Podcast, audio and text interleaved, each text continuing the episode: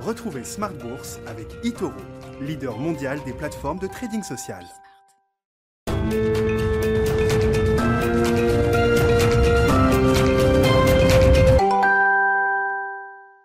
Et c'est reparti pour Smart Bourse, votre double dose quotidienne de marché en direct sur Bismart. Chaque jour à la mi-journée, 12h30, 13h et en fin d'après-midi. À partir de 17h, la grande édition pendant une heure, une grande édition spéciale comme chaque troisième vendredi du mois avec euh, l'échéance mensuelle, l'expiration des euh, contrats futurs notamment sur indice. L'expiration pour le CAC 40 a eu lieu à 16h tout à l'heure avec une compensation, une nouvelle échéance positive, très positive même depuis la euh, dernière compensation le 15 octobre dernier. On est passé de 6007 à plus de 7100 points sur le CAC 40 euh, ce soir. Même si la séance du jour a été un peu plus volatile, un peu plus euh, euh, lourde peut-être en termes de, de, performance, on voit quand même que l'indice est en train de revenir en cette fin de séance quasiment proche de l'équilibre. légèrement négatif toutefois. Au moment où on se parle, les trois sorciers de Smart Bourse sont avec nous, donc comme chaque troisième vendredi du mois, pour décrypter les enjeux techniques de ces marchés. On entre peut-être dans une phase de complaisance. C'est la question qu'on va se poser dans un instant sur les autres marché, en dehors des marchés actions, on regarde de plus en plus ce qui se passe sur l'euro-dollar avec euh, à la fois un mouvement de hausse du dollar, un mouvement de baisse de l'euro qui s'est accéléré encore aujourd'hui avec euh, des mesures de reconfinement qui ont été décidées euh, en Autriche pour l'instant notamment. Tout ça a pesé un petit peu sur la devise européenne. On est passé sous 1,13 aujourd'hui. Est-ce que indice peut être le prochain objectif qu'on pourrait atteindre sur la parité euro-dollar Là aussi, ce sera une question qui sera posée à nos sorciers de Smart Bourse dans un instant. Et puis dans le dernier d'heure, comme chaque troisième vendredi du mois. Exercice de pédagogie autour de l'investissement en action, de l'investissement boursier. Quel est le coût? Quels sont les frais pour investir en bourse? Nous en parlerons avec le cofondateur du Café de la Bourse, Louis Yang, qui sera avec nous en plateau à partir de 17h45.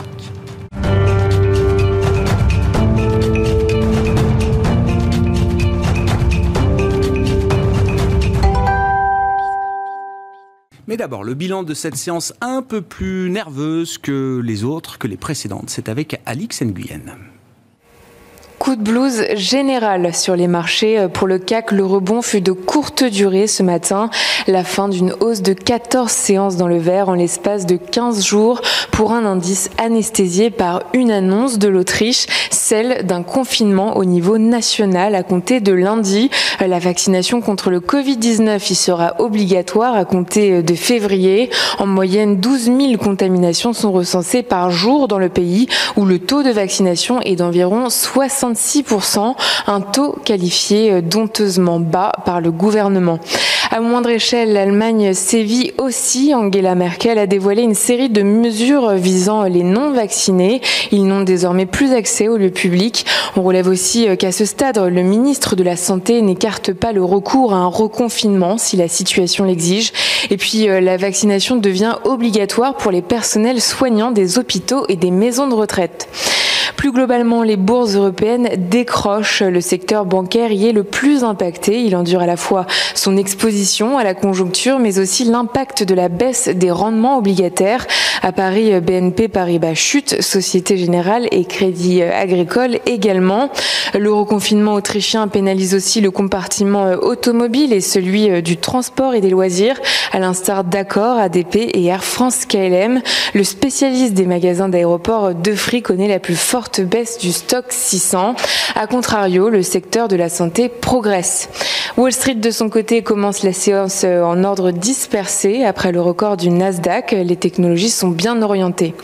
De pénaliser, on retrouve aussi l'euro. Il se déprécie face au dollar. Même chose pour le marché pétrolier, plombé par des doutes quant à la reprise de la demande ravivée. Comme invincible, Hermès senti le cellier de luxe reste dopé par une note de JP Morgan portant sur son éventuelle entrée dans l'indice Eurostock 50 en décembre.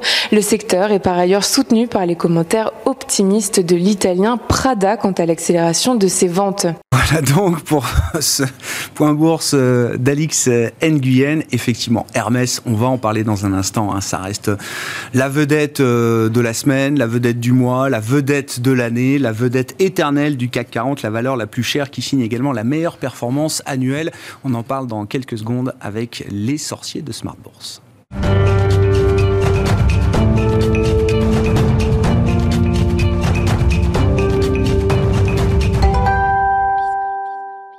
Trois sorciers avec nous, comme chaque troisième vendredi du mois, pour euh, l'échéance mensuelle, en l'occurrence sur euh, les marchés, les marchés dérivés notamment.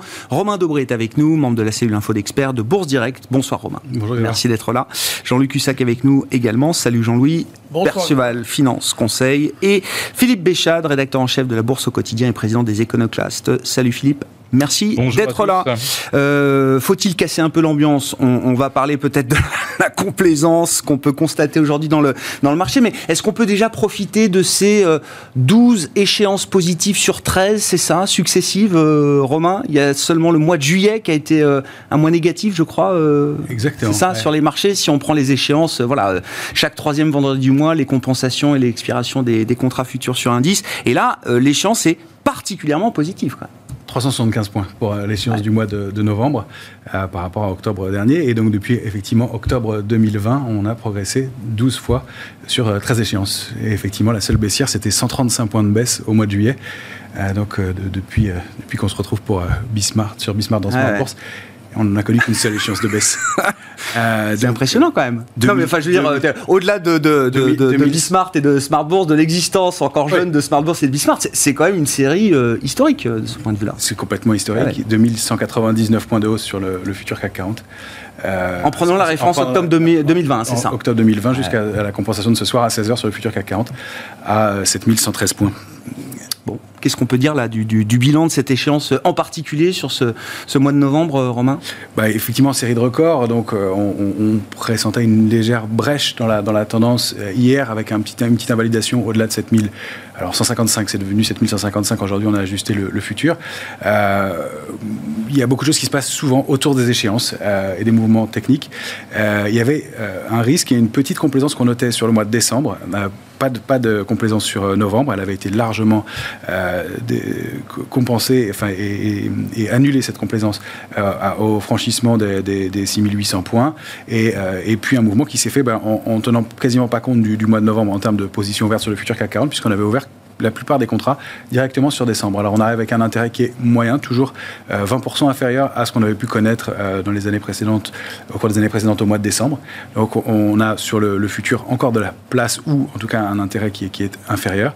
Euh, et puis donc cette complaisance sur les options et qui euh, est bien en train de se, qui est, est en train de se compenser aujourd'hui puisqu'on a eu euh, 8000 contrats d'options, 8000 puts ouverts, plus de 8000 puts ouverts au cours de la séance qui viennent euh, bien rééquilibrer la position qui était particulièrement complaisante sur décembre. Euh, donc on a euh, des, options euh, autour de 7100 points, beaucoup, et ensuite pas grand-chose jusqu'à 6700 points. Donc ça va donner une idée peut-être du, terrain de jeu pour un éventuel retracement complémentaire. En tout cas, c'est une petite faille dans la hausse puisqu'on avait atteint les deux premières cibles idéales sur le futur CAC 40, euh, 6991, 7095. La dernière, c'était la zone 7215, 7220 on n'y est pas arrivé. Euh, et par deux fois, les vendeurs ont repris la main au-dessus de 7155. Donc il y a des, terrains qui se mettent en place assez précisément. On n'est pas pour autant dans un marché extrêmement dangereux. Il y a toujours des liquidités disponibles parce qu'on le mouvement et la rapidité du mouvement laissent à penser que tous ceux qui voulaient intervenir et entrer plus bas n'ont pas pu le faire. Que même au moment de l'accélération haussière qu'on a connue, euh, euh, eh bien, euh, au-delà de 6800 points au cours des trois premières séances, le volume n'a pas été extraordinaire. C'est après cela que le, volume, le jeudi et le vendredi qui ont suivi, que le volume s'est étoffé. Donc, ce sont des décisions de gestion qui ont été prises deux ou trois jours après euh, et qui ont contribué à alimenter le mouvement et qui n'ont probablement pas permis de servir tout ce que les gestions voulaient acheter.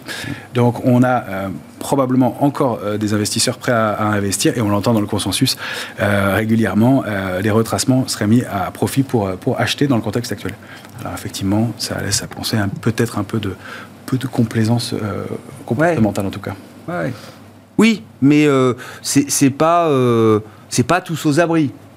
Jean-Louis euh, va prendre la parole, mais c'est pas, euh, on n'est pas du tout dans ce moment-là. Non, euh, non, non, non, non. On va parler d'Hermès, Non, on a d'exubération toujours- de marché. On a, on a toujours une mais, euh, volatilité qui est tendue. Elle est à plus de, plus de 13. Elle est remontée d'ailleurs nettement aujourd'hui. On se couvre dès qu'il y a une alerte. C'était pas le cas. On commence à se, Ah ouais. à se protéger dès qu'il y a une alerte. On n'est pas dans un, on n'est pas dans un mouvement de, de- d'euphorie. On a, à mon sens, quand même des petits foyers de, d'exagération. D'accord. on va y revenir. Oui, ouais, très bien. Qu'on identifie tous plus ou moins, j'imagine, mais, mais et puis des éléments intéressants aussi par ailleurs, mais voilà, pas, pas, de, pas de risque majeur, en tout cas à ce stade, mais euh, probablement un besoin de respirer après une série de records. oui. Bon, Impressionnant quand même ces dernières semaines, euh. Enfin, euh, moi j'étais arrêté à 6007. euh, il y a un mois, un mois et demi, euh, on avait même du mal à imaginer qu'on puisse franchir. C'est même pas atteindre les 7000 points. C'est-à-dire qu'on a passé ça euh, sans même s'arrêter, sans même regarder, euh, comme si c'était une, une étape euh, normale, quoi.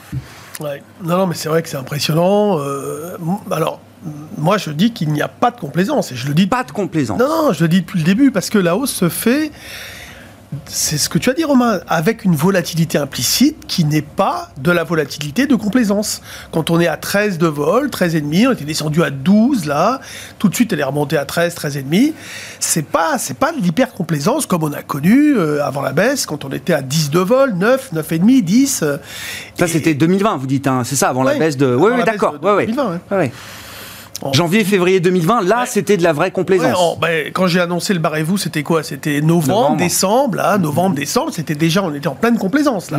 Il y a eu deux alertes, d'ailleurs, assez rapides. Alors, en fait, euh, ça s'est construit dans la méfiance. Et à un moment donné, si vous voulez, ceux qui veulent vendre, ils vendent. Et il y a des phénomènes, si ça baisse pas, d'accélération. Mais parce qu'il n'y a pas de contrepartie à la vente, tout simplement. Le, le gérant qui a allégé, il va agir sous la contrainte à un moment donné. C'est-à-dire qu'il ne peut plus vendre. C'est interdit. Il a, sinon, il, a, il, est- il va même plus pouvoir coller à la perf. Et pour pouvoir coller à la perf, il va même rentrer des, des valeurs. Il va chercher des, des valeurs, en- voire à un moment donné se dire euh, Ah, si je me trompe, j'achète du Bouygues. euh, alors c'est oui, Bouygues c'est moins 20 en deux secondes. euh. Alors si si- s'il se trompe, en plus il se fait avoir. Euh, C'est-à-dire que s'il va, s'il prend une valeur et du rendement pas trop cher, et, et c'est celle-là qui monte pas. Donc qu'est-ce qu'il fait? Il se casse plus la tête. Il achète des, soit des futurs, soit des ETF, euh, euh, des choses comme ça, si vous voulez. Parce que il est embêté. Il, il faut, il faut se mettre à sa place. C'est hyper compliqué de se dire waouh, il faut payer 6008, 6009, 7000, 7100. Quand vous payez 7180, là, ça veut dire que vous avez à l'esprit qu'on va aller à 7005 C'est-à-dire que c'est normalement, un- quelqu'un qui, qui gère des, des fonds, s'il paye 7002, c'est qu'il pense qu'on va aller à 7005. Mais là, il pense plus rien. Moi, je me souviens beaucoup de ces gérants. Enfin, je n'ai pas de, de, de, de nom en tête. C'est pas pas le sujet, mais c'était l'idée. euh, ouais, si on revient à 6003, 6004, on sera content de revenir à ce niveau-là. Et donc le train est passé sans s'arrêter. On n'est pas revenu. Et il se retrouve, voilà, on se retrouve quasiment 1000 points plus haut, quoi. C'est pour ça qu'ils n'ont pas pu acheter. Ah bah oui. Donc s'ils n'ont pas pu acheter, ils peuvent pas vendre. Et donc à un moment donné, vous n'avez plus de contrepartie. Et après, vous avez une, volatilité très forte de la liquidité, puisqu'elle est là, elle n'est pas là, il n'y a que de l'algo. Vous avez de la gestion de delta sur les options. Ce qui, fait, ce qui crée ces phénomènes un peu d'amplification qu'on a à l'approche de l'échéance, vous voyez, on l'a vu aujourd'hui, sur une annonce euh, d'un côté de confinement. Après l'Allemagne qui dit on confinera pas du tout, le marché a tout de suite repris euh, 40 points. Et puis là, il a rebaissé un petit peu, il hésite quand même, évidemment.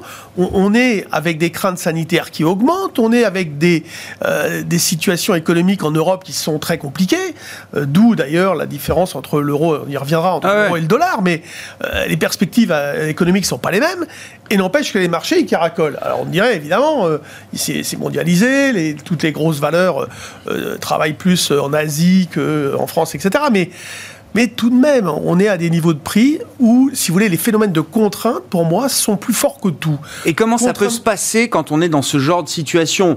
Euh, On l'observe, vous dites, tiens, Bah. euh, a- c'est interdit de vendre, euh, les gens, sont- les gérants sont pas assez exposés pour se permettre de, de- de vendre aujourd'hui, donc ils sont obligés d'acheter sous la contrainte. Et donc quoi, c'est euh, sky is the limit là, dans un Non, mouvement comme achètent, ça ils achètent, mais ils sont, voilà, ils achètent, ils ressortent. J'imagine qu'ils essaient de bouger. Puis après, le, marché va se nourrir de quoi Bah, Des vendeurs à découvert.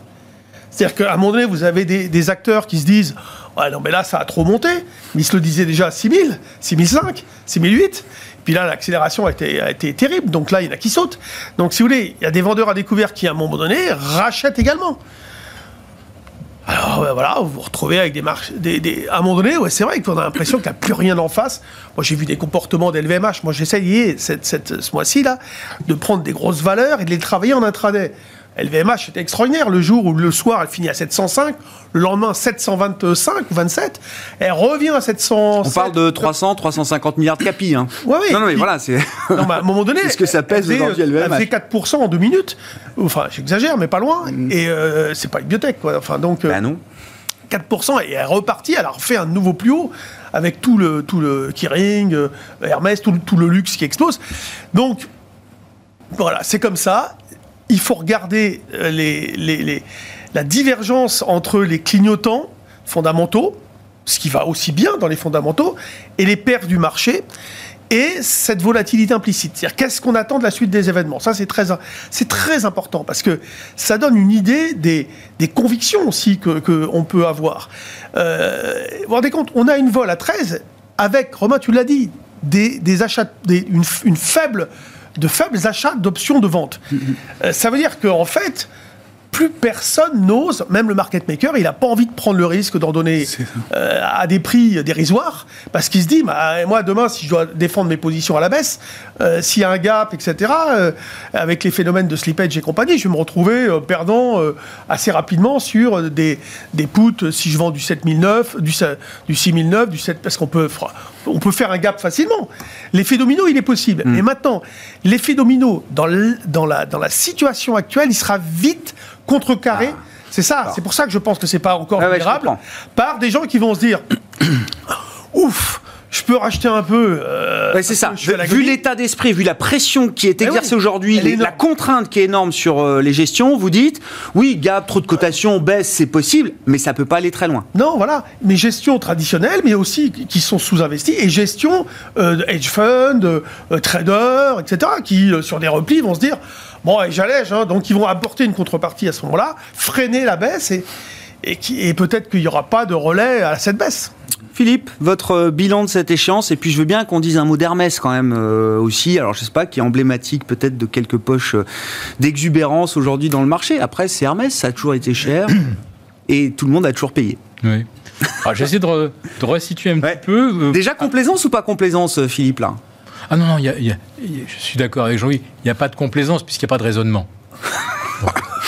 Voilà. C'est aussi simple. Il n'y a plus de cerveau, Alors, donc il n'y a pas de complaisance, Il n'y a c'est pas de cerveau, euh, il n'y a pas de complaisance, donc tout, tout- tout va bien. Euh, là, le CAC 40, euh, on nous annonçait que euh, avait réussi à en- enchaîner euh, 11 records pour la, la- le contrat, enfin l'échéance novembre. Euh, le CAC a battu 11 records, euh, 12 en intraday, je crois.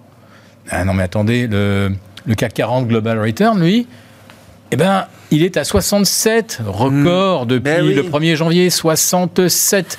Il a un record d'avance d'ailleurs, je crois, Versus le S&P sur le S&P qui est à 66, voilà.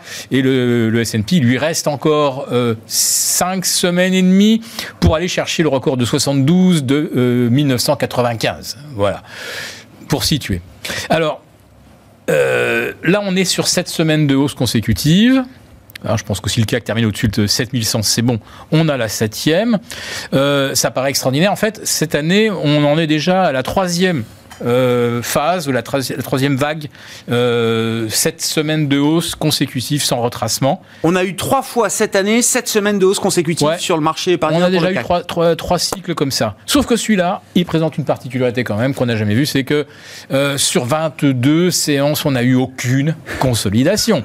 Euh, je me rappelle que fin 99, euh, ou en 2013, qui était une année quand même assez, assez bonne de, re- de euh, je crois qu'on a dû faire on- 11 mois de hausse sur 12, et on a eu plusieurs fois des 7, 8 séances de hausse, record consécutif.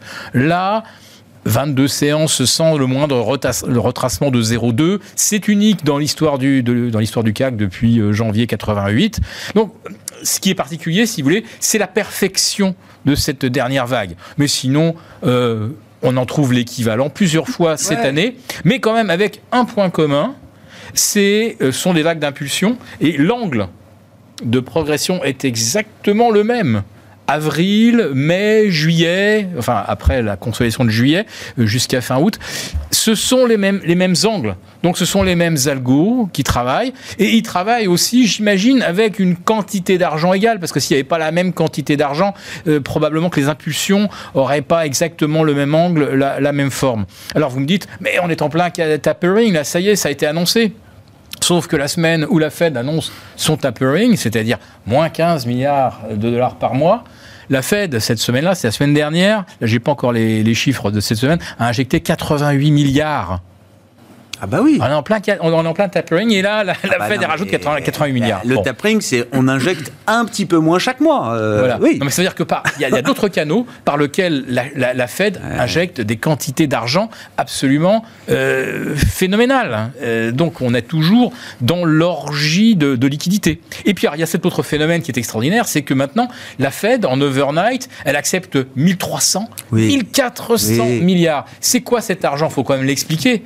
C'est de l'argent que les banques préfèrent ne pas se prêter entre elles, qu'elles vont mettre en pension auprès de la pas banque qu'elle centrale. préfère pas, c'est qu'il n'y a pas de besoin. Il y a trop de liquidité par rapport à la demande de C'est liquidité ça. aujourd'hui. Le C'est le, le sens du tapering. hein, euh, Et oui, et à tel point que euh, quand vous faites comme ça un contrat euh, de, de- de repos overnight, ben, vous vous engagez en fait à racheter le papier que vous avez euh, mis en dépôt à la Banque centrale, vous en- vous engagez à le racheter plus cher. Alors, plus cher, ça, ça systématique, systématisé tous les jours du mois, on arrive finalement à des taux qui, re- qui redeviennent positifs, y compris pour du très très court terme. Et pour finir sur Hermès, donc là, on est dans euh, la mécanique, c'est-à-dire que euh, dans ce marché, euh, les, les- les- les- les titres achetables sont classés par catégorie.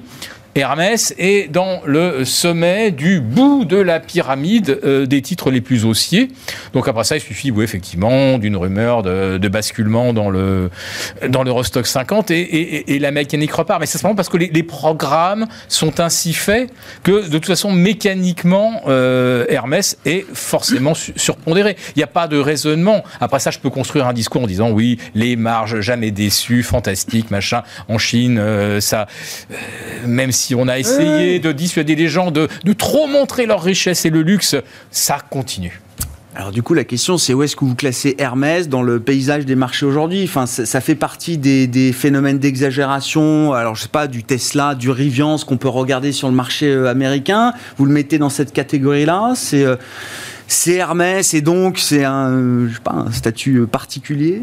Si, si on regarde, les, si on regarde les, les- les PER, le nombre d'années de bénéfices, oui, euh, c'est 70 fois pour Hermès, euh, c'est moins euh, sur, les, sur les GAFAM, pardon, et sur les Tesla. Oui, moi je le, moi, je le mets dans, dans le début d'exagération. C'est pour ça que je voulais donner des précisions quant à cette idée de on entre en complaisance. Ça ne veut pas dire qu'on on est euh, en euphorie. Et, et j'aime bien effectivement la, la- la phrase de, euh, du, du- du patron de Goldman Sachs qui dit qu'il y a maintenant plus d'avidité que de peur. Et Ouais. euh, c'est ce, ce que traduit La somme de greed dans le marché l'emporte sur la somme des peurs. Maintenant, on n'est pas à un ratio extrême encore, mais c'est intéressant de voir qu'on on y met, on y met les, les pieds. Euh, moi, je voudrais vous donner des chiffres pour euh, étayer ça, et comme ça, ça donne une gradation intéressante. Euh, euh, le, le ratio de couverture, donc sur, sur les options, le ratio put-call, on le lit en disant qu'il est raisonnable entre 0,80 et 1,20. C'est-à-dire qu'il doit y avoir euh, à peu près autant d'options d'achat que d'options de vente dans le marché pour qu'elles se soient équilibrées.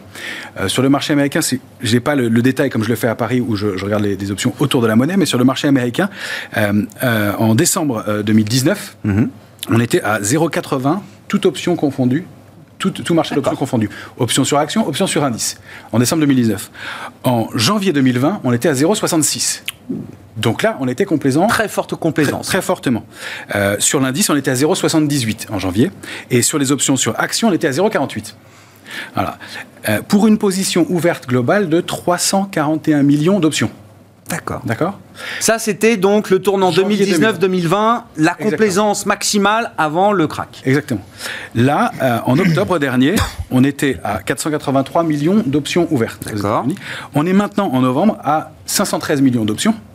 C'est 50% de plus qu'en décembre 2019 et décembre-janvier 2019. Et on a un ratio total qui est à 0,80. Donc on n'est pas au 0,66 de janvier, mais on touche le niveau de décembre. Ah ouais. Et On a moins d'une protection pour euh, moins une option d'achat. Sur les positions globales. Alors, en revanche, dans le détail, et c'est ça qu'il faut regarder peut-être aussi pour l'instant, c'est que sur l'indice, euh, on est à 1,34. Donc on a un peu plus de protection, d'où peut-être l'erreur que, qu'on peuvent commettre certains qui regardent peut-être trop rapidement ce ratio-là. Mais en revanche, euh, sur les options sur action, on n'a jamais été aussi co- au complaisant. On est à 0,45. Et ça, en janvier, on était à 0,46, en janvier 2020. Donc on n'a pas connu ce niveau de, complaisance-là sur les options sur action. Donc le, le- le global, il est pas encore dans l'extrême, mais on entre dedans. Et donc ça, ça, ça sous-tend l'idée que si le marché se calme pas un peu, si on continue à fonctionner de cette façon-là, on va droit vers ce même genre de, de phénomène, mais avec une position ouverte qui est de plus de 50% supérieure à la précédente. Ouais, ouais. Donc, euh, donc des fenêtres de tir euh, dangereuses pour les mois qui viennent. On n'en est, on est, pas- on est pas encore là. Et la fenêtre de tir baissière, on l'a évoqué déjà, elle a été euh, invalidée en dépassant 6008 il y a quelques, quelques semaines. Et quand tu dis 500 millions, c'est le nombre. C'est le nombre d'options. C'est pas les capitaux, non, mais il faut bien. Ah, c'est pas le bien- montant. Non, non, mais bien sûr. Oui, oui, c'est- oui. C'est le double en termes de nombre et sur des capitaux, sur des titres qui ont aussi doublé en moyenne. En plus. C'est ça. Donc, les, Donc en les valeur, le montant des dérivés, là. de l'enjeu, il, Ah ouais. il est hyper important. Il est hyper important. Donc oui, il y a des foyers de- d'excès dans l'immédiat. Si on les calme euh, gentiment avec le marché, euh, eh bien, arrive à se calmer maintenant, euh, ça va être moins, moins, moins risqué. Si on continue à fonctionner de cette façon-là et qu'on continue à progresser comme on le fait régulièrement en termes de taille, de quantité et de complaisance et de changement de comportement, Ah ouais. euh, on, on- on va Voilà, droit, au on va moins, à de euh, mau- à de mauvaises surprises. Au moins, tout le monde est averti, quoi. Voilà, mais pour l'instant, pour l'in- Il pour faut l'in- du temps encore. pour l'instant, c'est pas c'est pas encore le, le max. Encore une fois, il y a toujours cette- effectivement ce, ce- ce ratio d'options. Et il y a aussi un autre phénomène, c'est que les, les options euh, de vente sont prises un peu plus basses aussi sur l'indice parisien. C'est pour ça qu'on a toujours une volatilité qui tient bien. C'est que euh, et on se couvre un peu au dernier moment. Ce qu'on comprend aussi, hein, euh, on veut acheter sur repli ouais. euh, et ça coûte cher la couverture. Ça a coûté très cher au cours des, des derniers mois. Mais en plus, le ratio de couverture, il est il n'est plus de 2 euh, ou euh, 2,5 ou 3 comme on le connaissait euh, dans les derniers mouvements de hausse depuis quelques semaines, quelques mois maintenant. Il est plutôt à 1,20, 1,30. C'est- On, on paye jusqu'à quel niveau là sur le CAC aujourd'hui Euh, Jean-Louis, c'est quoi le niveau de, de- de retournement pour vous euh, maintenant qu'on a euh, voilà, franchi 6008, 7000, 7100 euh? Alors, ce qu'il faudrait, c'est déjà des amorces de quelque chose pour pouvoir se faire une idée. euh, mais bon, brut comme ça, euh, moi je paye un peu les yeux fermés, peut-être vers 6850 sur une première approche, à toute chose égale par ailleurs. Toujours pareil, s'il y avait une news extrêmement importante, euh, on pourra après Et avoir. des- 2-3% de baisse, quoi. L'idée, ça serait de pouvoir remonter le niveau de retournement vers 6750, peut-être, des choses comme ça, mais encore une fois, c'est la, la hausse est tellement importante que c'est difficile de, de- de le ramener très fort. Donc, on va. Moi, ce que je, je voulais faire, c'est mettre une zone de neutralisation euh, sous euh, 6990, pour tout vous dire. C'est-à-dire. euh, adopter un, un peu un biais baissier très court terme pour aller chercher euh, 6008 Les 6008, peut-être, un truc comme ça, mais ah, c'est pas, c'est pas évident hein, de, de, de, de se faire un plan comme ça.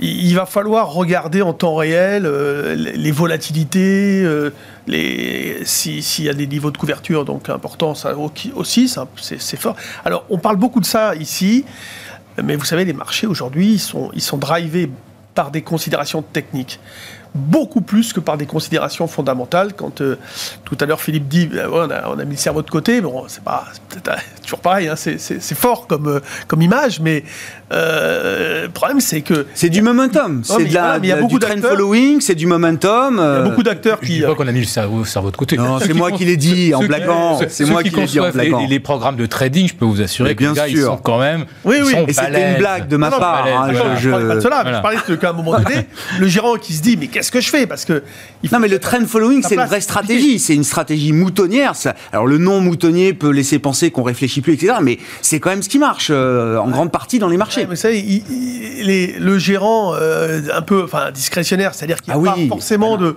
de, de, de- de- il est, il est pas que sur un truc euh, Non, et puis attendre de le laisser non. porter. Celui qui va faire des choix stratégiques, bah, quand il voit le marché à 7002, c'est sûr, enfin à 7180, il est monté. Bah, il se dit, euh, mais qu'est-ce que qu'est-ce que je fais quoi? Donc c'est compliqué, c'est c'est hyper compliqué de prendre des décisions, de rentrer euh, à nouveau ou euh, sur des replis. euh, C'est- Ça a c'est du dur, sens. hein. Ouais, euh, Romain? Et en entrant dans la contrainte comme ça aussi, il y a des mauvais prix de revient. C'est-à-dire qu'on n'est pas confortable. Bah si on achète sur repli Ah oui, on, est une main faible. Donc on est une main Ah faible. ouais. Et donc on est susceptible de retourner aussi ses positions un peu plus rapidement et donc de ne pas en prendre de trop grosses à cause de ça. Est-ce que la saisonnalité euh, de fin d'année, toujours très favorable, a encore un sens après euh, l'année qu'on vient de vivre, euh, Philippe? Je sais pas, le mois d'octobre qui était réputé, enfin qui est même statistiquement le mois le plus faible, je dis pas négatif, Ouais, mais le qui plus était faible de le l'année. deuxième meilleur après le Bah, voilà. voilà. Voilà. Bon. Donc du coup, je sais pas, est-ce que le, le rallye de Noël, c'est encore quelque chose Non, euh, cette, cette année est, est hors norme. Elle est hors norme. Je répète, euh, ça provient essentiellement d'une mécanique, et c'est une mécanique des fluides. L'abondance monétaire, on ne regarde plus les prix, on ne regarde plus les fondamentaux. Là, ce matin, bon, alors on parle effectivement du confinement autrichien. Moi, ce que je regarde ce matin, c'est euh, l'Allemagne qui nous annonce une hausse de 18,4% des prix à la production. Ah, tiens, ils ont rattrapé les Américains.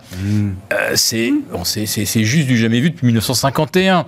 Et pour les, les chiffres de l'inflation américaine, Enfin, je crois que tous les économistes, tous les gérants de la planète sont au courant qu'il y a de l'inflation, quoi. Euh, c'est pas. Oui, mais elle n'est pas dans les cours.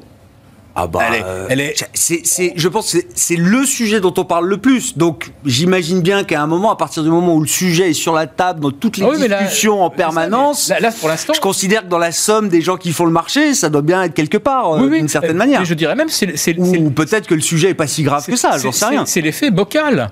Vous voyez partout autour du bocal euh, des flammes et tout, mais euh, vous, vous êtes dans le bocal et l'air est conditionné et vous êtes toujours très bien. L'air est toujours conditionné par l'argent des banques centrales et le discours, le narratif Hmm. de l'inflation qui finira bien par euh, revenir. Effectivement, une fois que tout aura brûlé, euh, effectivement, les, les- les flammes s'arrêtent peut-être.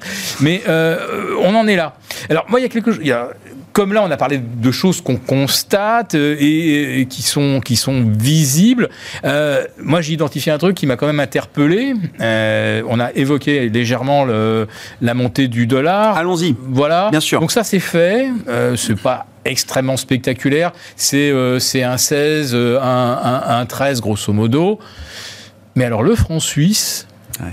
qui, était vraiment bien arrimé hein, euh, longtemps avec euh, l'euro. Euh, là, il prend 4% en, en- en- en deux mois, exactement à date euh, 20, euh, 20 septembre, 19 octobre, on est 4 à 4%. Et quand on regarde après un petit peu jusqu'au début juillet, euh, là, on a un franc suisse qui fait euh, 1,12 et demi, euh, 1,04. Donc là, euh, j'ai l'impression quand même qu'il y a pas mal de gens qui, malgré l'absence de rendement du franc suisse, une fois, euh, c'est, euh, ils y vont quand même. hein. Ouais. Voilà. Donc euh, il y a quand même des choses euh, qui se passent et ça, ce désarrimage du franc suisse, euh, il est peut-être quand même le symptôme que quelqu'un quelque part pense qu'effectivement il y a peut-être de l'inflation et que le franc suisse peut constituer un hedge, ce qui sera évidemment pas le cas du dollar euh, puisque Ah ouais. ils sont, ils sont Ouais, le do- le- autant l'euro baisse contre dollar, le dollar monte contre euro, autant sur la parité dollar suisse, ça, ça bouge pas quoi. C'est le, le suisse est très ferme quoi. Le Suisse gagne également Ah ouais. contre le dollar, un petit peu moins naturellement. Si on est à plus 8 euh, en 6 mois euh, sur le dollar, on est à plus 4. Mais enfin, le franc suisse, euh, le franc suisse trace sa route.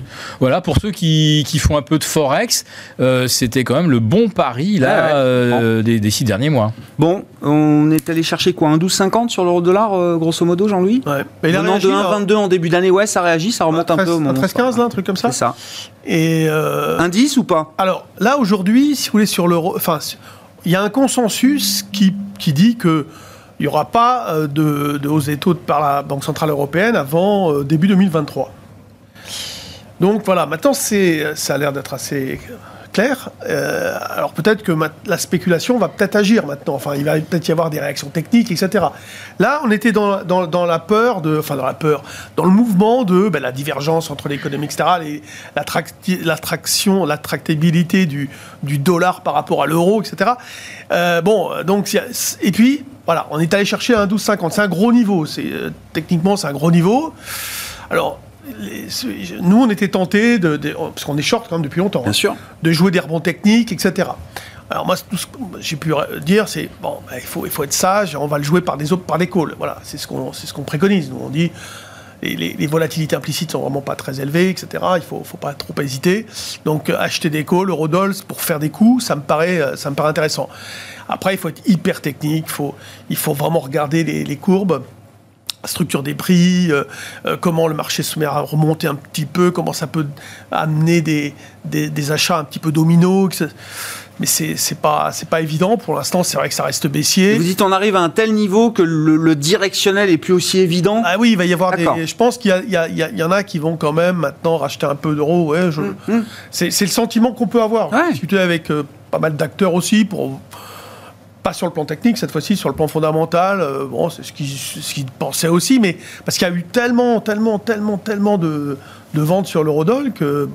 Ça, enfin, à un moment donné, ça, une fois qu'on a un horizon de quelque chose, ouais, je c'est ça aussi. C'est, Donc le indice, il n'est pas, il est pas joué pour l'instant. Non, c'est pas évident. Non. On peut s'arrêter avant. Moi, je m'étais dit 7002 sur le CAC 40. C'était vraiment Ouais. forcé à donner un niveau. J'ai dit, bon, allez. Oh. Non, mais ça veut dire que. Forcer Jean-Luc Isaac à donner Ouais, un non, mais niveau. c'est-à-dire que je m'étais, fait, si vous voulez, euh, des, des, des écarts types, enfin des, des, des projections par rapport à des vols, etc. Bon, on a fait 182, c'est pas mal. Euh, à la louche, hein, j'avais dit 7000 7002. Et là, à la louche un peu, sur l'eurodoll, on peut aussi penser qu'il il va peut-être y avoir un arrêt au moins temporaire, comme sur le CAC 40, ça peut être qu'un arrêt temporaire, hein, qui sait, le- on va dire rien, on va être là. Bon, alors 7005, vous y, pensez, vous y croyez Ouais, ouais. on sait pas, mais ça serait étonnant parce que la fin de l'année, les boucles vont se fermer, on devrait être en roue libre. Euh, bon, c'est vrai qu'il y a une grosse échéance, en- c'est une trimestrielle hein, de Mm. euh, décembre. Le Alors, 15, 15 décembre Ouais. Qu'est-ce qu'on a dit ouais, 15, 15 dé- Et après, 15 il va plus rien avoir. Après, ça va être. Alors, c'est vrai que là, Il- euh, quand on parlait euh, de la complaisance, de pas la complaisance, euh, de l'exagération et tout, euh, il y a quand même pas mal de marqueurs qui prouvent qu'il y a des gens qui ont une composante de portefeuille bon, qui, qui, qui suit, comme on dit, la marée. Et puis quand même, on va, s'amuser, on se fait plaisir sur euh, Rivian, Lucide, Sono, Motors, etc. Et euh, là, on a eu quand même cette semaine-là une preuve qu'il y avait encore des esprits animaux très forts sur des points très particuliers. Et euh, j'ouvre juste la petite parenthèse, je, je vais la refermer très très vite. Euh, les cryptos aussi sont quand même un euh, un marqueur hein, de, de l'esprit risk on et là depuis deux jours ça souffre un petit peu sur les va de cryptos et 15, euh, 20% sur le Bitcoin? Ben, euh, on fait quoi? On fait 66 000, 56 000. Ouais. Et on est sur des, dans- on est, on est sur des niveaux où, où d'ailleurs, quand même pas mal de gens qui commencent à se sentir inconfortables, aussi bien euh, sur euh, le, le Bitcoin que sur les terres, le Cardano, le Solana. Le Solana a, a pris cher hier, et pourtant c'est une, moi c'est une de mes favorites. Mais euh, là, euh, il y a peut-être, il y a- Ouais, ouais. quel- là il y a peut-être un seul Un coup peu de capitulation, quoi. Ouais, D'accord. possible. Ah ouais. Il faut regarder aussi l'indice. C'est intéressant, hein, l'indice mid et small cap. Middle, middle, small, etc. Et c'est en train de, de se retourner quand même. hein. Ça, ça aussi, c'est comme. Et ça aussi, c'est un marqueur d'appétit pour le risque. Ouais, quand on est prêt à aller sur les actions, aller sur les small et, et- et mid cap, c'est aller chercher euh, le plus de risques de volatilité, de sensibilité, etc. Quoi. Oui, bien sûr, non, mais tout à fait. Bon, et puis après, on retrouve aussi les mêmes clients parfois. hein. Ils se prennent une baffe là, ils. Ils tentent leur Ouais. chance ailleurs. Ouais, ouais, ouais, ou alors euh, ils, ils vendent un peu pour reprendre du cash, quoi. C'est c'est toujours pareil. Euh, mais c'est une bonne mesure, oui, en effet, de la- de l'appétit pour Ouais, ouais. un peu le risque, de prendre. De... Ouais, mais là, voilà, il y a un petit retournement. Il y a des valeurs aussi hein, du, CAC, du CAC 40. Vinci, par exemple, bon, elle n'a pas déclenché encore, mais elle se retourne. Ça fait plusieurs jours qu'elle s'est retournée, etc. Bon, L'Oréal, c'était. Elle avait tellement monté, bon, c'était pas méchant, mais euh, Sanofi, c'est un peu pareil, parce qu'elle a fait des moins 2 à un moment donné, mais euh, Vinci, je trouve que c'est c'est une valeur à regarder, parce qu'elle envoie un message. Pour l'instant, c'est pas un message de retournement, c'est un message de petit warning. Ah ouais. Bon, puis on peut regarder les taux. Hein. Les taux, on est monté à 1,60, euh, on se retrouve à 1,50, 1,55 sur le 10 ans américain euh, aujourd'hui. hein. Ouais, Aujourd'hui, il, affiche moins 6. Euh, le Bund, il affiche moins 4. Le jour où on annonce 18% d'inflation, euh, bon, je veux dire que ça aussi, je prends la photo là. Euh, sur ce qu'on a évoqué, alors je sais pas sur l'euro-dollar, s'il y a, euh, Sur le CAC déjà si ou sur le CAC, le CAC, bien sûr, oui, oui, ah bah oui, on alerte. paye jusqu'où alors? Alors, la, la première alerte intraday, hein, c'est assez rapide, qu'on a défendu aujourd'hui pour l'instant, manifestement c'est 7086. On a juste les niveaux 7000, euh, 6981 en dessous, on est, on est, on est, on est d'accord effectivement.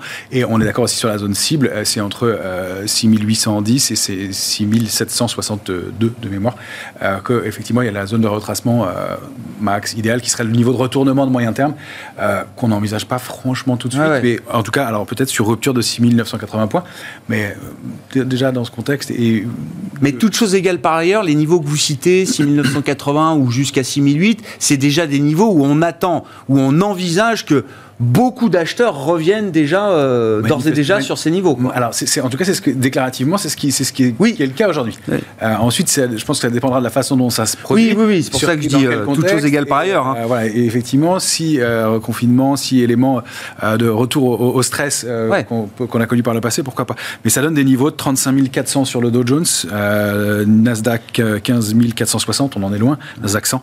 Euh, S&P c'est euh, 4 546, Eurostock c'est entre 4 180 et 4 200. Euh, on, on- est assez loin de ces, niveaux-là, donc euh, il, faut, il faut effectivement sur- surveiller ce, ça. Pour l'instant, encore une fois, on va monitorer ce qui se passe. On était en train de, on a fait peut-être aujourd'hui une bougie pas, pas très jolie sur l'indice parisien, c'est qu'on a fait un- ce qu'on appelle un avalement baissier, c'est-à-dire que la bougie d'aujourd'hui englobe la bougie d'hier. Euh, c'est jamais terrible en fin de mois. Ça se joue encore une fois autour d'une échéance des marchés dérivés, donc ça reste très technique, c'est vrai. Euh, effectivement, c'est lié à l'annonce, mais euh, on le pressentait un petit peu. C'était difficile, de- le marché devenait un peu poussif depuis quelques heures, Euh, et donc de là à déclencher une vraie impulsion baissière forte peut-être pas, mais en tout cas, il y a ce signal de, pause et ce serait, ce serait assez salutaire. quant à l'euro-dollar, ben, c'est baissier depuis un 19, un, 19, un 18, 10. La cible de la figure de retournement en, épaule tête épaule, c'est une zone qui est située entre un 11 et un 12, un 11,04, je crois que c'est la, cible idéale, effectivement, qui serait, à mon avis, probablement le maximum, d'autant plus que ça vient euh, s'appuyer sur l'oblique euh, baissière de long terme qui, est, qui date de, 2008 euh, sur l'euro-dollar et qu'on avait franchi en août dernier. Donc vous allez se réappuyer dessus, ça paraîtrait logique, ça paraîtrait un peu le mouvement maximal sur vraiment retournement profond structurel. Est-ce qu'il y a encore beaucoup de short dans le marché? Je sais que vous regardez ça euh, valeur par valeur. Ah, Est-ce qu'il y a toujours beaucoup de positions short euh, dans le marché sur des valeurs euh, particulières Alors déjà, il n'y a, pas plus de, positions sur 250 valeurs qui sont shortables à Paris, un peu plus. il y en a toujours 80, un peu plus de 80. D'accord. Ça n'a pas augmenté depuis plusieurs semaines, plusieurs mois les vendeurs sont pas très présents. Le petit changement, c'est que Alstom est toujours la valeur la plus shortée. C'était 17-80% du capital, ça n'est plus que 16 après son rebond de la semaine dernière. Ça reste euh, évidemment anecdotique. Euh, McPhee, euh, ça augmente un peu. Euh, on passe à 8,24 contre 6,07 Elle passe à 6,07 contre 8,24 précédemment, donc un peu moins. Atos, en revanche, en revanche, ça augmente. La position short passe à 4,22 en hausse de 0,5%. Donc ça, c'est pas terrible. Et puis il y a Rexel qui est, en, est shorté aussi de, de 43%. Donc il n'y a, pas de gros changements. On voit que les, vendeurs ne sont pas très présents encore. Euh, et quelques, quelques arbitrages, quelques ajustements comme ça. Pas de changement majeur de ce côté-là. Euh, en tout cas, au-delà des seuils de déclaration qui, sont à 0,5% du flottant. Philippe? Atos aujourd'hui, elle a quand même une sale tête hein, en dessous de 39. Euh, là, on est en train de casser des pas mal de supports. C'est ça devient un petit peu chaud. Mais c'est marrant parce que les, tous, les, enfin, tous les supports techniques que tu cites, euh, Romain, je les ai, moi, par d'autres euh, d'autres analystes. Et euh, c'est vrai que là, il, semble qu'il y ait une unanimité, là aussi. Ce qui veut dire que si les, niveaux sont cassés, il y a tout le monde qui est prêt à appuyer sur le bouton à peu près au, au même moment. C'est hyper technique. Hein. Tout ce qu'on peut dire simplement, c'est que quand on regarde sur les 20 dernières années, la semaine de Thanksgiving aux États-Unis. Ah. Donc c'est voilà, bah, lundi, mardi, mercredi prochain. Euh, on n'a pas une seule consolidation euh, du marché Sur 20 ans, ça n'a jamais baissé la semaine de Thanksgiving. Ça baisse pas. voilà. Bon, alors c'est bon pour cette année alors. oui, je sais pas si on est une année. extraordinaires. C'est ça. Si c'est une année hors norme, il faut peut-être être prudent sur les trois prochains jours, les bah, trois prochaines on va, on, va dire que euh, je sais pas. Le consommateur américain, enfin, le, a l'air d'être quand même un peu euh, plutôt en forme. On verra bien les futurs euh, déjà à, Hong Kong, les futurs américains à Hong Kong. Je pense que déjà à 4 heures du matin lundi, on commencera déjà à se dire bon bah c'est bon, ils vont continuer d'y aller quoi. La semaine fera trois jours, enfin ouais, à peu près trois jours. Donc le challenge, c'est atteindre les 69 records pour le S&P avant mercredi. C'est quoi le record à battre en termes 72. D'accord. 72 euh, records du S&P 500 en une année. En une année, voilà, c'est le record depuis 1890. Enfin voilà. Bon, sur les matières premières, je ne sais pas s'il y a des, trucs particuliers à signaler, à soulever. Ça se détend un peu ou pas euh, euh, Ce qui est intéressant, c'est de constater que dans ce mouvement, ça reste assez soutenu sur l'or et l'argent, toujours. Ouais, donc euh, précieux. Mais aujourd'hui, euh, dans un contexte de, de, de petit stress, euh, il y a effectivement toujours un, bon soutien. On n'arrive pas à déborder le niveau de 1860, 1884 dollars l'once sur l'or. L'argent, ça reste solide au-dessus de 24,70. On n'arrive pas à déborder 25,40. là aussi, on, sent, à mon sens, une accumulation et peut-être aussi un retour de valeur refuge. peut-être une accumulation qui se fait gentiment. France-Suisse, précieux. Par exemple, des, des, des, vieilles choses, des trucs un peu old school, mais qui, qui ont l'air de qui pourraient, euh, voilà, qui sont à surveiller, en tout cas, qui nous, qui nous, nous, nous intéressent et sur lesquels on est, on, est revenu. Euh, et sur les matières premières globalement, oui, l'indice euh, Thomson Reuters CRB, qui comprend 19 matières premières, eh bien, a consolidé un mois et est sorti par le haut de sa zone de consolidation. n'accélère pas franchement, il a commencé à accélérer, mais il déborde un niveau et on sait que c'est un, un, call vraiment de long terme. Il s'est vraiment passé quelque chose au cours des derniers mois sur ce panier global. Donc, on, on, surveille, c'est quelque chose qu'on pourrait accompagner aussi. sur les indices, une petite, petite mise à jour aussi on avait évoqué un éventuel retournement sur l'Asie. Euh, et la Chine qui nous intéressait pour un petit mouvement avec des résultats euh, d'Alibaba jeudi, donc hier, eh bien, euh, il se trouve que le mouvement a été invalidé. On a débordé le niveau qui nous intéressait et on est repassé en dessous avec l'annonce et la baisse de 10% d'Alibaba dont les résultats diminuent. Donc ce côté-là non plus, qui était peut-être une source de, relais, euh, eh bien, est en train de se... Timing reporté pour euh, revenir sur les actions chinoises. Pas dire que ça ne montera pas, mais comme nous, on travaille en, analyse graphique, euh, quand le signal est invalidé, ouais, on sort, on risk management. position, risk management. Peut-être que dans quelques jours, ça repartira, mais pour l'instant, le, le signe est invalidé. Pour conclure, euh, Jean-Louis? Romain a dit une baisse serait salutaire. J'ai envie de dire non, mais une baisse serait vraiment bien pour les traders et amènerait un peu de volatilité. Les traders demandent des là, marchés euh, qui baissent. c'est ce qu'on voudrait, de la volatilité intraday, parce que c'est- ce qui nous a quand même manqué ces derniers temps, puisqu'on avait un marché verrouillé à la hausse, qui grattait point par point. On se demandait même le lendemain comment on se Eh retrouvait. ben, arrêtez cinq de points trader. Jean-Louis. Non, non, Laissez mais votre PEA monter Non, gentiment. non, mais c'était bien, c'était bien quand même. On se laissait porter, mais je veux dire par là que la, la vol, c'est quand même aussi un petit peu sympathique. Ah bah, quand on a des, matière première, des oui. retracements d'Hero 6 aujourd'hui, ça nous a fait presque peur. On n'avait plus l'habitude. Donc euh, voilà, Ah oui. c'est ce qui nous manque. De la volatilité. Euh, le marché, euh, normalement, il en, a, il en a à revendre. Et là, ces derniers temps, c'est vrai que c'est un petit peu pénible. Philippe Bah, moi, je suis comme Robin, euh, comme Romain, là, euh, l'or, l'argent, euh, il y a des seuils euh, que tout le monde, je pense, connaît, mais euh, 1910 sur l'once et euh, allez, 26 sur l'argent, là, il y a peut-être effectivement une histoire, une vraie histoire à suivre pour le moyen terme. Dans un contexte inflationniste, je rappelle que l'argent a un ratio de 60 par rapport à l'or, on est encore à 90. Donc 90 onces d'argent pour faire une once d'or. Dans un contexte inflationniste, c'est un petit peu l'inverse. L'argent, théoriquement, euh, va plus vite, plus loin, plus fort. Et euh, ce, ratio euh, 80, de 90 est totalement anormal. Merci beaucoup, messieurs. Merci euh, aux trois sorciers d'être avec nous chaque troisième vendredi du mois. Philippe Béchat, des Éconoclastes et la Bourse au quotidien. Jean-Luc Hussac, Perceval Finance Conseil et Romain Daubry, euh, Bourse Direct. On se retrouve lundi pour le plan de trading euh, avec vous, Romain, à 12h30 dans Smart Bourse.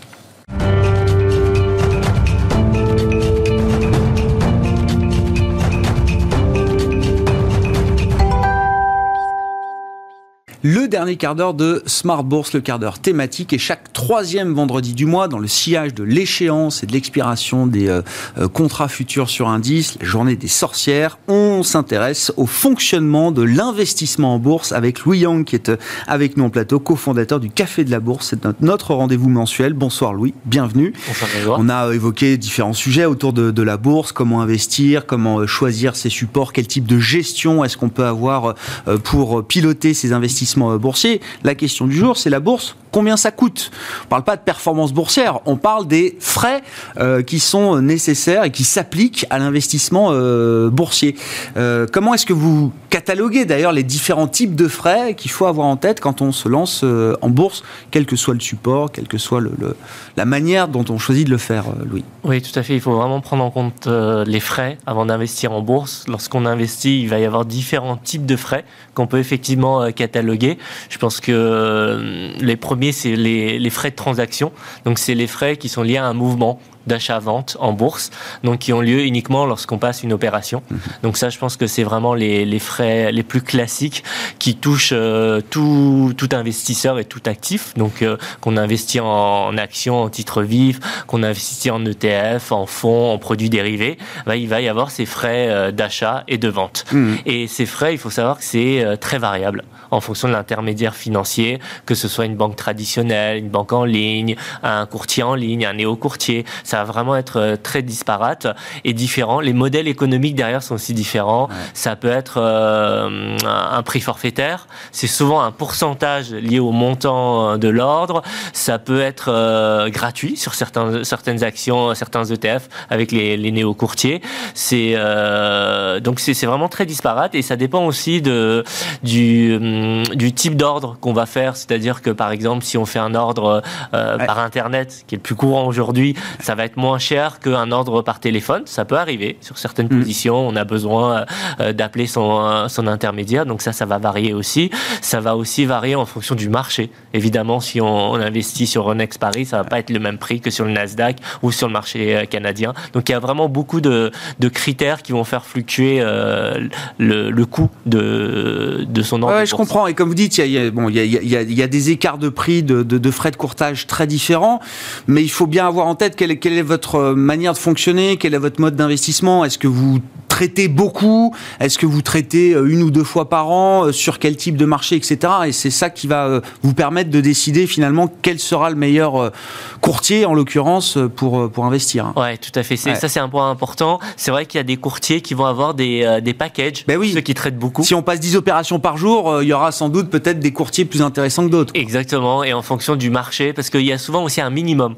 Donc le minimum peut être plus élevé sur des marchés, euh, même italiens, euh, sur le marché canadien que j'évoquais tout à l'heure. Donc c'est vrai que si on investit sur ce type de marché, il va vraiment falloir euh, regarder la tarification qui peut varier. Alors que si on est un investisseur, on va dire plus long terme, buy and roll, moins actif, bah, à ce moment-là, on peut se cantonner à éplucher les tarifs de, de Ronex Paris. Il y a un autre point, c'est-à-dire que avec la loi Pacte, mhm. les, les, les frais sont désormais plafonnés sur le PEA. Donc sur le compte titre ordinaire, c'est très variable, comme je l'ai évoqué, mais sur le PEA, c'est désormais plafonné.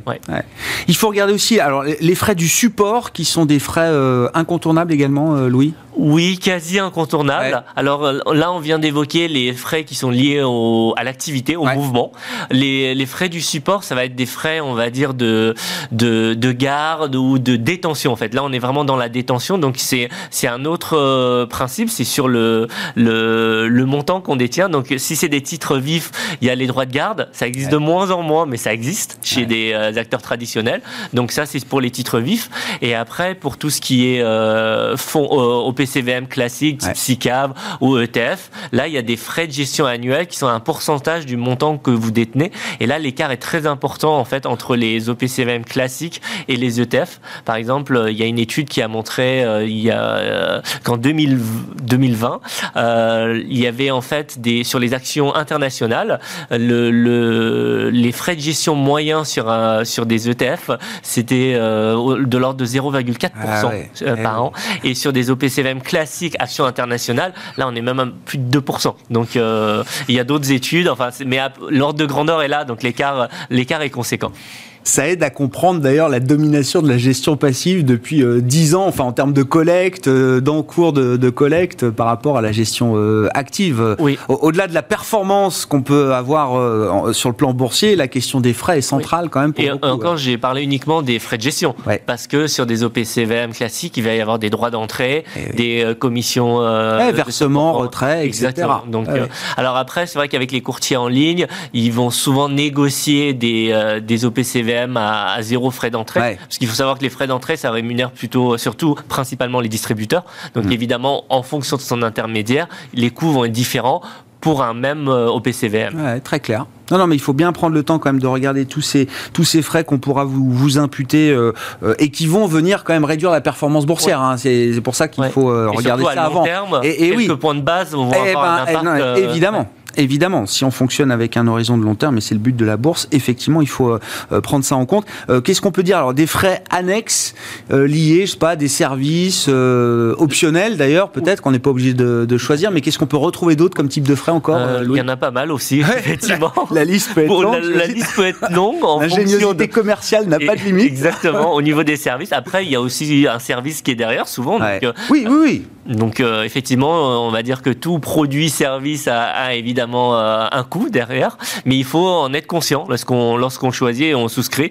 Donc il peut y avoir tout ce qui est lié à la, euh, fermeture d'un compte ou un compte inactif. Tout à l'heure, on a évoqué les packages pour les plus actifs. Mhm. Et eh ben là, c'est une pénalité pour les moins actifs qui peut avoir lieu ah. aussi sur les, au niveau des, des, des intermédiaires peut-être les plus agressifs au niveau tarification. Ils vont vous pénaliser parce que euh, vous faites pas assez d'activité. Donc ça, c'est une possibilité. Et après, il va y avoir tout ce qui est lié à un service complémentaire. Ça va être un outil, euh, un screener, un outil euh, d'analyse technique euh, pointu, de la cotation en direct sur des marchés américains, par exemple, bah, tout ça, ça, ça a un coût aussi. Donc, ça va souvent être des, des coûts supplémentaires qu'il faut, faut prendre en compte en fonction, en fonction de ses besoins.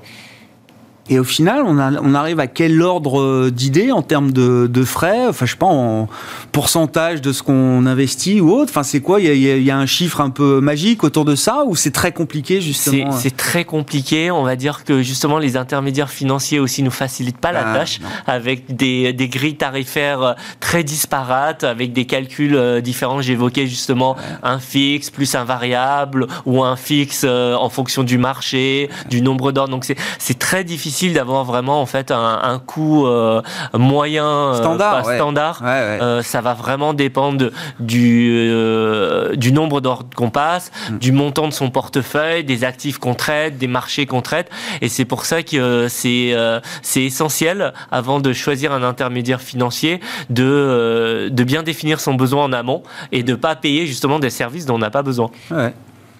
On a vu hein, une dernière sortie de Bruno Le Maire, alors c'était sur l'enveloppe le, le, PER euh, en l'occurrence. Ouais. Deux ans d'existence, un succès euh, incroyable, des centaines de milliers de Français qui ont souscrit des PER.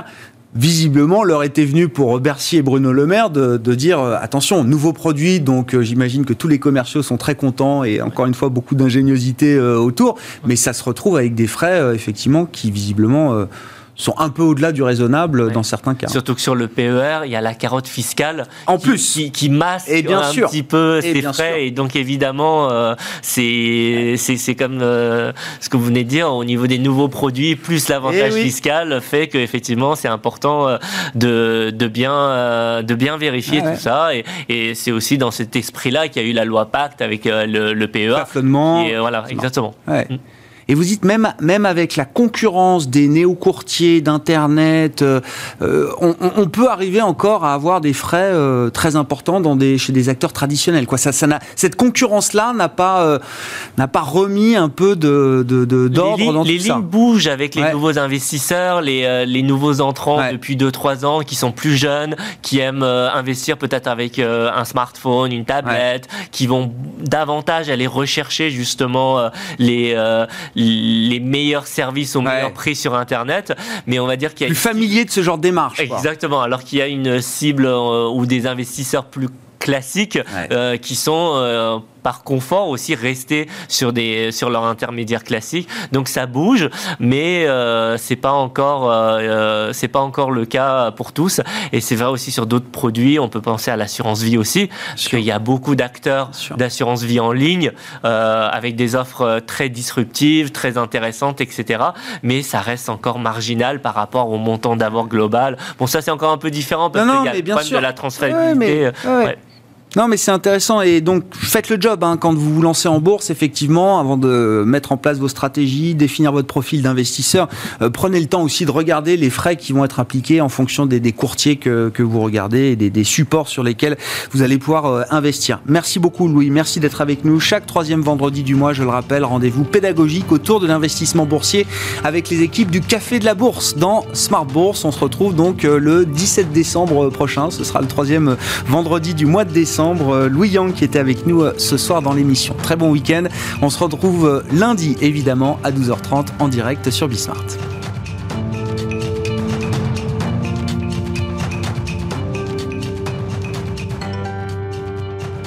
C'était Smart Bourse avec Itoro, leader mondial des plateformes de trading social.